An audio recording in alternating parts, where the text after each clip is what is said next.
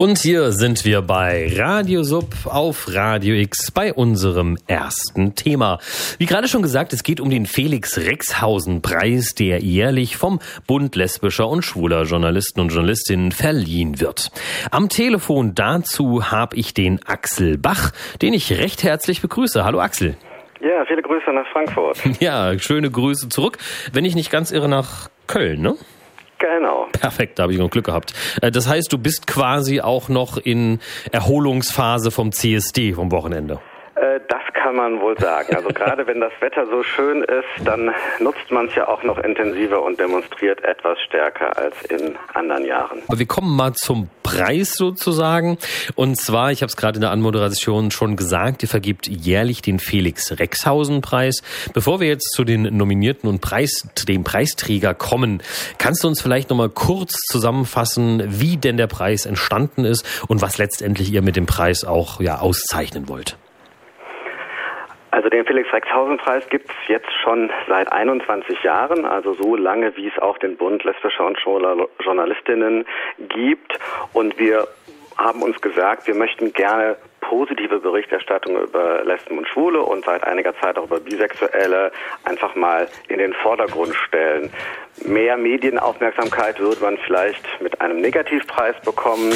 Allerdings äh, ist es immer besonders schön, wenn man eben auch mal positive Beispiele prämieren kann. Und äh, ich glaube, das hat der Felix Rexhausen Preis in all den Jahren immer ganz gut geschafft. Und jetzt gibt es ja ähm, dieses Jahr drei äh, Beiträge, die nominiert worden sind. Wie kommt man an so eine Nominierung? Also wie ist die wie erfolgt die Auswahl?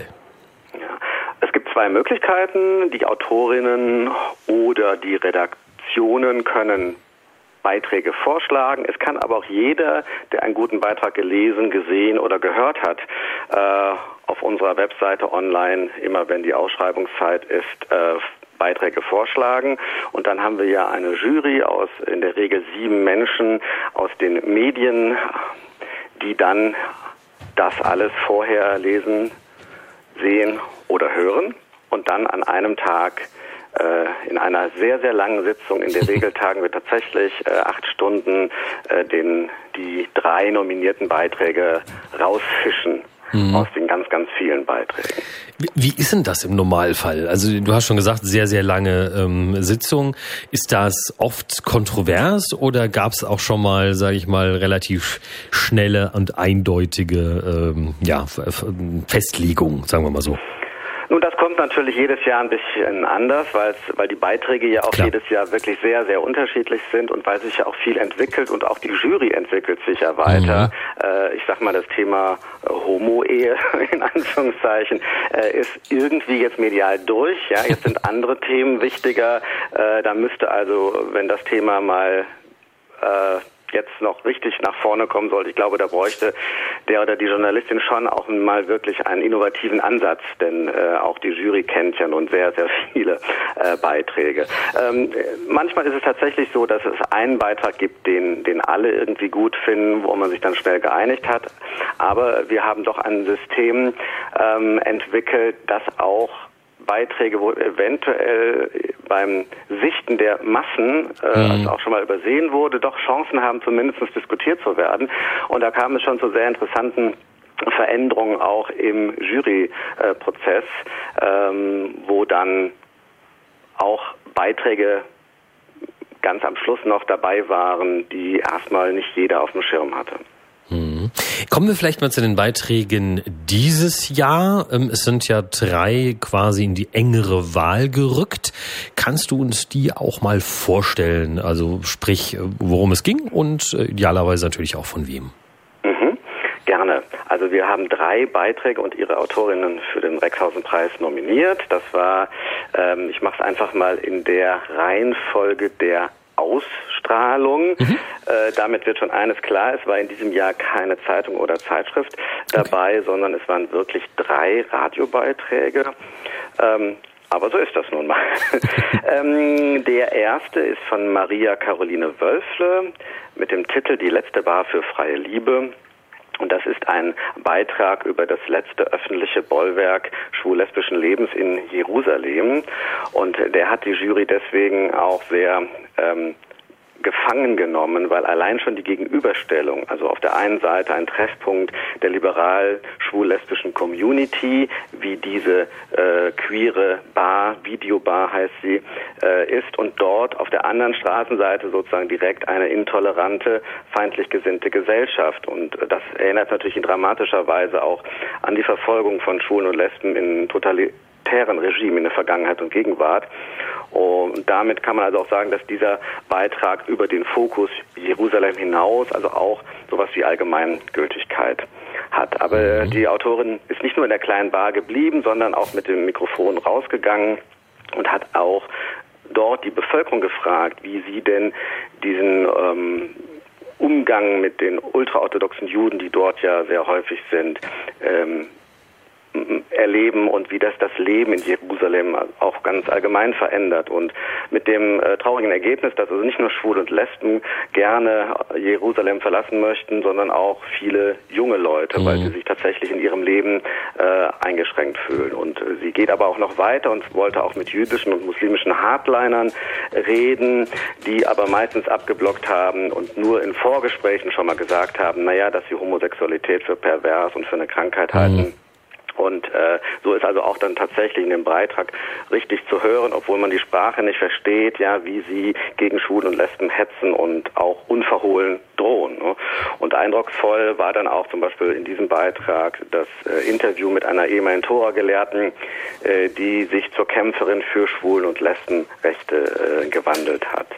Und ähm, in der Laudatio der Jury steht also Maria Caroline Wölfle beschreibt einfühlsam und mit feiner Beobachtungsgabe den Mut der schwul-lesbischen Aktivistinnen. Dieses aufregende Radiofeature lenkt den Blick auf eine Gesellschaft, die nicht bereit ist, Schwulen und Lesben die Rechte zu gewähren, die bei uns im Westen selbstverständlich geworden sind. Es berührt, macht nachdenklich und ist hervorragend erzählt. Mhm. Das war der eine. Genau. Und bevor wir jetzt zum zweiten und dritten kommen, ähm, machen wir eine kleine Musik dazwischen und sozusagen lassen das von dir beschriebene gerade noch einen kleinen Augenblick verdauen und kommen dann mit den nächsten zwei Beiträgen und dann eben auch mit dem Gewinnerbeitrag wieder zu dir zurück. Bis gleich. Super. Und wir sind zurück hier bei Radio Sub auf Radio X zum Thema des Felix Rexhausen Preises 2018. Axel Bach vom Bund lesbisch-schwuler Journalisten und Journalistinnen hatte gerade schon den ersten Take von der ersten Nominierten, jetzt hätte ich es mal wieder falsch gesagt, von der ersten Nominierten gesprochen. Und äh, ja, Axel ist zurück und wird uns auch über die zwei anderen aufklären. Hi Axel. Hallo. Ja, der zweite Beitrag war von Johannes Nichelmann mit dem Titel Vom Stigma auf Frauen und Männer zu stehen. Das war ein längerer Beitrag im Deutschlandfunk Kultur, 30 Minuten zum Tabuthema Bisexualität. Und das ähm, war eine, eine spannende Erfahrung auch für die Jury, weil Themen Bisexualität hatten wir bislang erst ganz, ganz selten überhaupt äh, bei den Beiträgen dabei, mhm. die vorgeschlagen oder die sich beworben haben. Und das war wirklich einer, äh, wo die Jury sofort sagte, jo, der hat was, mhm. äh, weil er so sehr schön gezeigt hat, dass Bisexuelle als Minderheit in der Minderheit vielfach ausgegrenzt werden, nämlich einerseits in der heteronormativen Gesellschaft, die immer dann, wenn Bisexuelle gleichgeschlechtlich ähm, unterwegs sind, möchte ich jetzt mal mhm. sagen, ja quasi aussehen wie Schwule und auch in der LSBT-Community selbst, die trotz des Buchstabens B, der ja nun für Bisexuelle steht, oftmals ja doch ein bisschen skeptisch betrachtet werden. Und äh, wenn man dann so ein paar O-Töne sich äh, hört in, in, diesem Radiostück, dann äh, weiß man wirklich, äh, okay, es ist doch noch einiges zu tun. Also diese Sachen wie, das sind Leute, die können sich nicht entscheiden. Ja, das sind so Vorurteile, die Bisexuelle tatsächlich sehr regelmäßig äh, noch äh, selbst erleben müssen. Oder auch Maria, eine der Protagonistinnen, äh, bekam öfters mal den Vorwurf zu hören, sie wolle es sich einfach machen. Und sie sagt allerdings, es sei genau umgekehrt. Es ist also viel schwieriger, zwischen allen Stühlen zu sitzen. Und ähm, was Johannes Michelmann, der Autor, wirklich sehr schön geschafft hat, sind also aussagekräftige Gespräche mit klug ausgewählten Aktivisten, Forschern, aber auch einer Filmexpertin, die geguckt hat äh, zum Image von Bisexuellen in Kino- und, und TV-Produktionen. Und ähm, in der Laudatio zur Jury heißt es dann also zurückhaltend, aber bestimmt und ohne Klischees abzudriften, zeichnet Nichelmann die Diskussion darüber ab, was Bisexualität eigentlich ist. Deutlich wird, dass es bisexuelle Frauen und Männer oftmals kaum gelingen, die Erwartungen einer Gesellschaft zu erfüllen, die zur Selbstvergewisserung klare Zuordnung bevorzugt. Und ich meine, das kennt ja jeder. Schubladen sind böse, aber halt auch äh, etwas, was jeder täglich, ständig macht. Mhm. Und äh, das gilt halt auch, äh, und da ist er durchaus kritisch, äh, für die lesbisch-schwule Szene, in der bisexuelle Menschen ja teilweise als Verräterin oder Verräter angesehen werden. Und auch die Wissenschaft, hat er festgestellt, hat sich mit dem Thema bislang kaum befasst. Und deswegen äh, ist Bisexualität also auch noch aus einem weiteren Grunde weitgehend unsichtbar. Ne? Mhm. Und dann gab es noch etwas ganz Besonderes. Das war äh, der dritte Beitrag von Christina Wolf, der ist in Bayern 2 gelaufen, eine dreistündige Radiodoku. Wow. Aufgeteilt in sechs halbe Stunden. Mhm. Und ähm, das war etwas, wo man auch erstmal, ich denke, also was ich so auch aus der Jury rausgehört habe, nach dem Motto, oh Gott, jetzt muss ich drei Stunden lang zuhören. Und nach wenigen Minuten war äh, man drin, versunken und mhm. äh, konnte dann die sechs halben Stunden kaum noch äh, erwarten, bis man sie gehört hat. Worum ging es? Äh, der Titel war Transformer und worum, was ist äh, sozusagen die Idee dieser drei Stunden. Die beste Freundin der Autorin hat sich als trans geoutet. Und aus Steffi wird Henry und diese sechsteilige Radiodoku-Serie erzählt diesen Prozess über den Zeitraum von zwei Jahren. Und während ja oftmals bei Trans-Themen in der Berichterstattung ein Fokus auf die medizinischen Gesichtspunkte gelegt wird, ähm, geht sie also äh, vor allen Dingen auch an die anderen Sachen ran. Denn das ist ja nur einer von vielen Aspekten. Denn äh, nicht nur Trans-Menschen haben viele Fragen, äh, sondern die Angehörigen und Freunde natürlich ebenso. Und in, in, in Transformer ähm, ist es halt so, dass die Autorin sich diesen Fragen widmet, aber auch ihren eigenen, was dem Stück also eine sehr, sehr, sehr persönliche Note gibt. Und die Autorin lässt auch kaum einen Lebensbereich aus. Also sie fragt sich, was macht ein Trans-Coming-out mit einem selbst? Wie reagieren die Mitmenschen? Ja, überstehen Beziehungen und Freundschaften das? Wir ne, erinnern uns ja nochmal, dass sie waren beste Freundinnen und äh, jetzt sollte sozusagen aus der besten Freundin der beste Freund werden.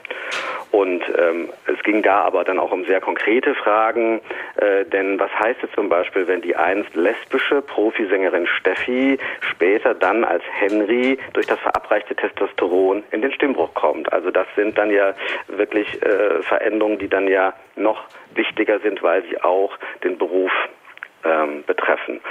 Und die, äh, die äh, Jury hat in der Laudatio noch geschrieben, also, dass sie in diesen sechs halbstündigen Folgen den Prozess abbildet, der aus ihrer besten Freundin ihren besten Freunden macht.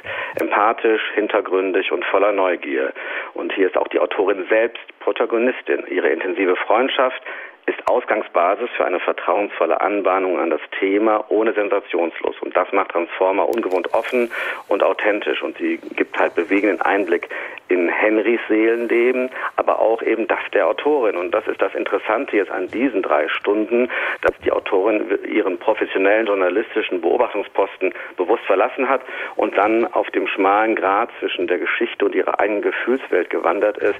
Und äh, das hat sie wirklich grandios hingekriegt. Das sind also wirklich drei Stunden Radio, wo man einsinken kann. Ja, wow, und vor allem auch drei Beiträge, wo es jetzt, glaube ich, wirklich schwierig war, eine Entscheidung zu treffen. Wie sah die denn final aus dann? Die Entscheidung sah so aus, dass Georg Restle, der Leiter und äh, Moderator von Monitor, auf der Hauptbühne des Cologne Prize am Samstag den pinken Briefumschlag geöffnet hat und darin gelesen hat, gewonnen hat der Radiobeitrag über das Thema Bisexualität von Johannes Nichelmann, also der zweite, den ich vorgestellt hatte. Mhm. Und ähm, sag ich mal, gab es Begründungen, also was, was die, was die Wertung anging? Ähm, also erstmal ist es ein, ein, ein Thema, was bislang noch viel zu selten äh, mhm. beachtet wurde, aber auch das ebenso unterhaltsame, hieß es dann, ne, wie informative Hörfunkfeature ist eine halbe Stunde Radio mit hohem Erkenntnisgewinn und tritt engagiert dafür ein, bisexuelle Menschen nicht länger zu stigmatisieren. Also das mal in der Kurzform. Ja, nee, absolut. Und ich meine, jetzt, es war ja alles spannend. Habt ihr ähm, auch sozusagen wahrscheinlich auf eurer Webseite oder ähnlichem einfach äh, nochmal eine Zusammenstellung, was alles nominiert war oder in, in engere Wahl jetzt kam und wo man es gegebenenfalls nachhören kann? Also man muss sich vier Buchstaben merken können, nämlich B, L, S, J und vorher, je nachdem, wie alt man ist, www. und am Ende nochmal .de. Dann kommt man auf unsere Hauptseite und da ist natürlich direkt der erste äh, Beitrag, äh, geht es um den Felix Rexhausen Preis und wenn man dann da draufklickt, findet man auch nochmal äh, die kurzen und langen Begründungen äh, der Jury. Man findet die alle Beiträge verlinkt. Noch kann man sie also auch alle anhören. Eventuell muss man sich bei dem bisexuellen Beitrag, äh, also dem Gewinnerbeitrag beeilen, weil der ist theoretisch nur bis 10. August noch abrufbar, aber das sollte man ja schaffen. Nimmt man den als erstes. Genau, wunderbar. Axel, ich danke dir vielmals für die Vorstellung und ähm, ja, äh, würde sagen, wir freuen uns auf super neue und andere Beiträge für das nächste Jahr. Bitteschön. Schönen, Schönen Abend. Abend. Tschüss.